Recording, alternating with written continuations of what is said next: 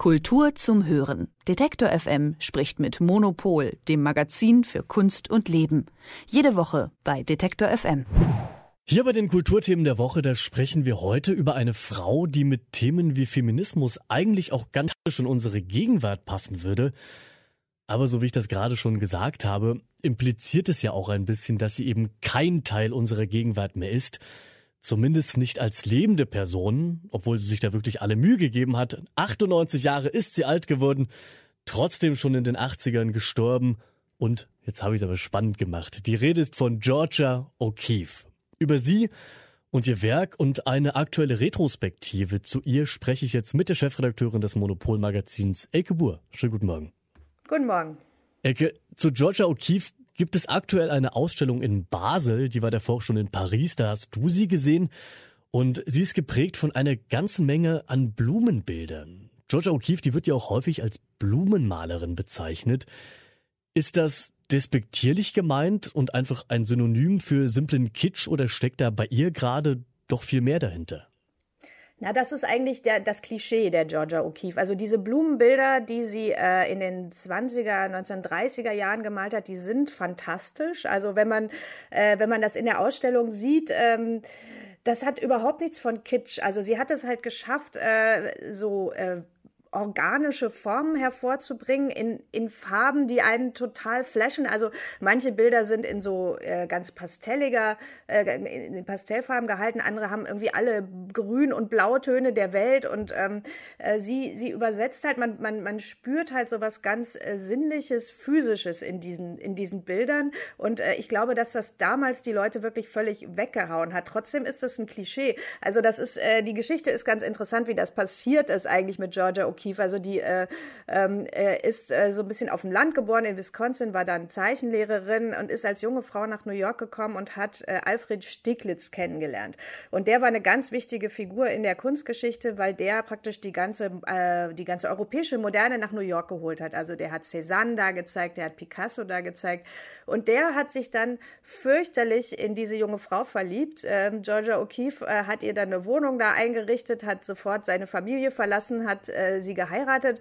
Und der hat sie praktisch aufgebaut als das Gegenbild, also als ein amerikanisches Pendant zu dieser europäischen Moderne, weil den hat es auch genervt, dass plötzlich in Amerika dann alle nur noch die Europäer gut fanden. Und er sagte, wir brauchen hier was eigenes. Und da hatte er diese junge Malerin, die hat er gleichzeitig noch, er war Fotograf, äh, fotografiert nackt, also er hat dann diese Aktfotos von ihr veröffentlicht und kurz danach diese Pflanzenzeichnung. Und dann sind natürlich alle komplett durchgedreht, also dann war so irgendwie, ja, das ist jetzt hier, also es war ja auch, man muss auch bedenken, es war das, das freudianische Zeitalter und alle haben dann nur noch Sexualität gesehen in jedem Blumenstängel, den sie gemalt hat. Und ähm, ihr ging das eigentlich relativ schnell auf die Nerven und sie hat dann gesagt, äh, hey, ähm, ich mal diese Blumen, äh, weil ich sie, ich, und ich mal sie so groß, weil ich sie richtig sehen will. Und ihr sollt bitte auch einfach richtig hingucken auf diese Blumen. und ähm, diese Ausstellung, das Interessante daran eigentlich ist, dass sie versucht, ähm, das jetzt äh, anders zu kontextualisieren. Also diese tollen Blumenbilder sind da, aber es sind halt auch äh, Stadtansichten von vorher, da wo man so äh, in New York so Häuserschluchten sieht, was so ganz modern aussieht. Und äh, man sieht, wie sie später dann auch in die Landschaftsmalerei geht. Also sie äh, ist dann in den ähm, äh, in der Mitte ihres Lebens ist sie irgendwann nach New Mexico umgezogen. Dann war Stieglitz auch schon gestorben, der war irgendwie eh viel älter. Und äh, da ist sie dann so eine richtige Landfrau geworden, die da so mit der Wüste verschmolzen ist und die halt so ganz fantastische Landschaftsbilder gemalt hat. Und später, ganz am Ende ähm, ihrer Karriere, diese Bilder hatte ich auch noch nie gesehen, da wird sie so ganz, wieder ganz abstrakt, so Hard Edge, da macht sie so Aufsichten von oben, wo man nur praktisch so eine Straße wie so ein Strich sieht und rechts und links weiße Fläche. Also es ist wahnsinnig spannend, diese Ausstellung, wie sie eben von diesen Blumen äh, in das ganze Werk überleitet. Um bei diesem Klischee mit den Blumen noch kurz zu bleiben, ich habe dazu noch ein Zitat gefunden. Man nimmt sich selten die Zeit, eine Blume wirklich zu sehen. Ich habe sie groß genug gemalt, damit andere sehen, was ich sehe. Das hat O'Keeffe schon 1926 gesagt. Das ist fast 100 Jahre her inzwischen. Aber es wirkt eben genau wie diese Großstadtzeichnungen auch total aktuell. Würdest du mir da zustimmen und sagen, dass sie auch, obwohl sie ja schon eine Weile tot ist, absolut heute in die Gegenwart passt? Ja, das denke ich schon. Also das Interessante ist, dass ähm, sie später in den 1970er Jahren, als sie schon sehr alt war, äh, da haben die Feministinnen sich praktisch auf sie gestürzt, weil es natürlich sehr, sehr wenige Role Models für äh, weibliche Künstlerinnen gab, die sich so selbstbewusst inszeniert haben wie sie und die so erfolgreich waren.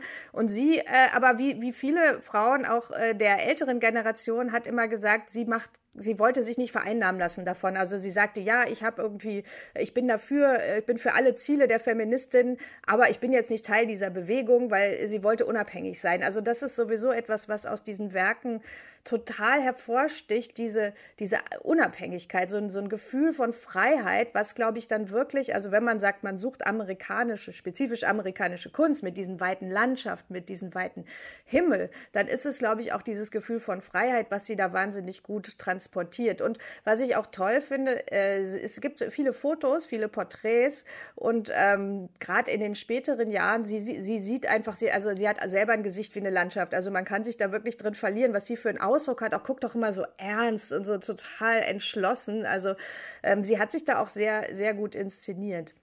Ich habe zu Georgia O'Keeffe schon häufiger gelesen, dass ihre Bilder eigentlich unter freiem Himmel ausgestellt werden müssten, da sich in vielen von ihnen eben derart heftig diese Sehnsucht nach Landschaft, nach großem offenem Horizont zeigt. Mal aus der Sicht dieses stürmigen Donnerstags gesprochen, ein Glück, dass sie aktuell nicht unter freiem Himmel ausgestellt sind, sondern in der Foundation Bayerler in Basel. Und da bleiben sie auch noch bis zum 22. Mai. Und Elke, wenn ich das jetzt hier halbwegs richtig verstanden habe, du hast ja richtig geschwärmt von ihr. Du kannst diese Ausstellung, die du in Paris da vorgesehen hast, definitiv empfehlen. Auf jeden Fall. Also auch, weil sie unter anderem noch ein interessantes Thema auch anspricht, nämlich äh, das Verhältnis von Georgia Keefe zur indigener Kunst. Das ist ja etwas, was uns heute wahnsinnig beschäftigt. Und sie hatte eine ganze Sammlung indigener Masken dann aus der Gegend, ähm, auch äh, nach, bis nach Mexiko rüber. Und äh, die sind zumindest in Paris, war, waren auch diese Objekte ausgestellt und man sieht die Gemälde, wo sie das gemalt hat. Und ich glaube, dass man da vielleicht auch mal eine neue Idee davon bekommt, was diese spirituelle Aufladung des Landes, was ja Georgia O'Keeffe auch so gespielt gespürt hat, ähm, äh, wo das vielleicht auch noch seine Wurzeln haben könnte. Insofern kommt sie da auch noch mal ganz in die Gegenwart und äh, ist auf jeden Fall ein totaler Tipp, dahin zu fahren. Und in Basel kommen, habe ich auf der Website der Foundation Bayerler gelesen, auch noch 17 Werke dazu, die in Paris noch nicht gezeigt wurden. Also Elke, vielleicht auch für dich spannend, da nochmal hinzufahren. Elke Buhr, Chefredakteurin des Monopolmagazins für Kunst und Leben, habt ihr hier gehört. Elke, ich danke dir und wünsche eine gute Restwoche. Kultur zum Hören. Detektor FM spricht mit Monopol, dem Magazin für Kunst und Leben. Jede Woche bei Detektor FM.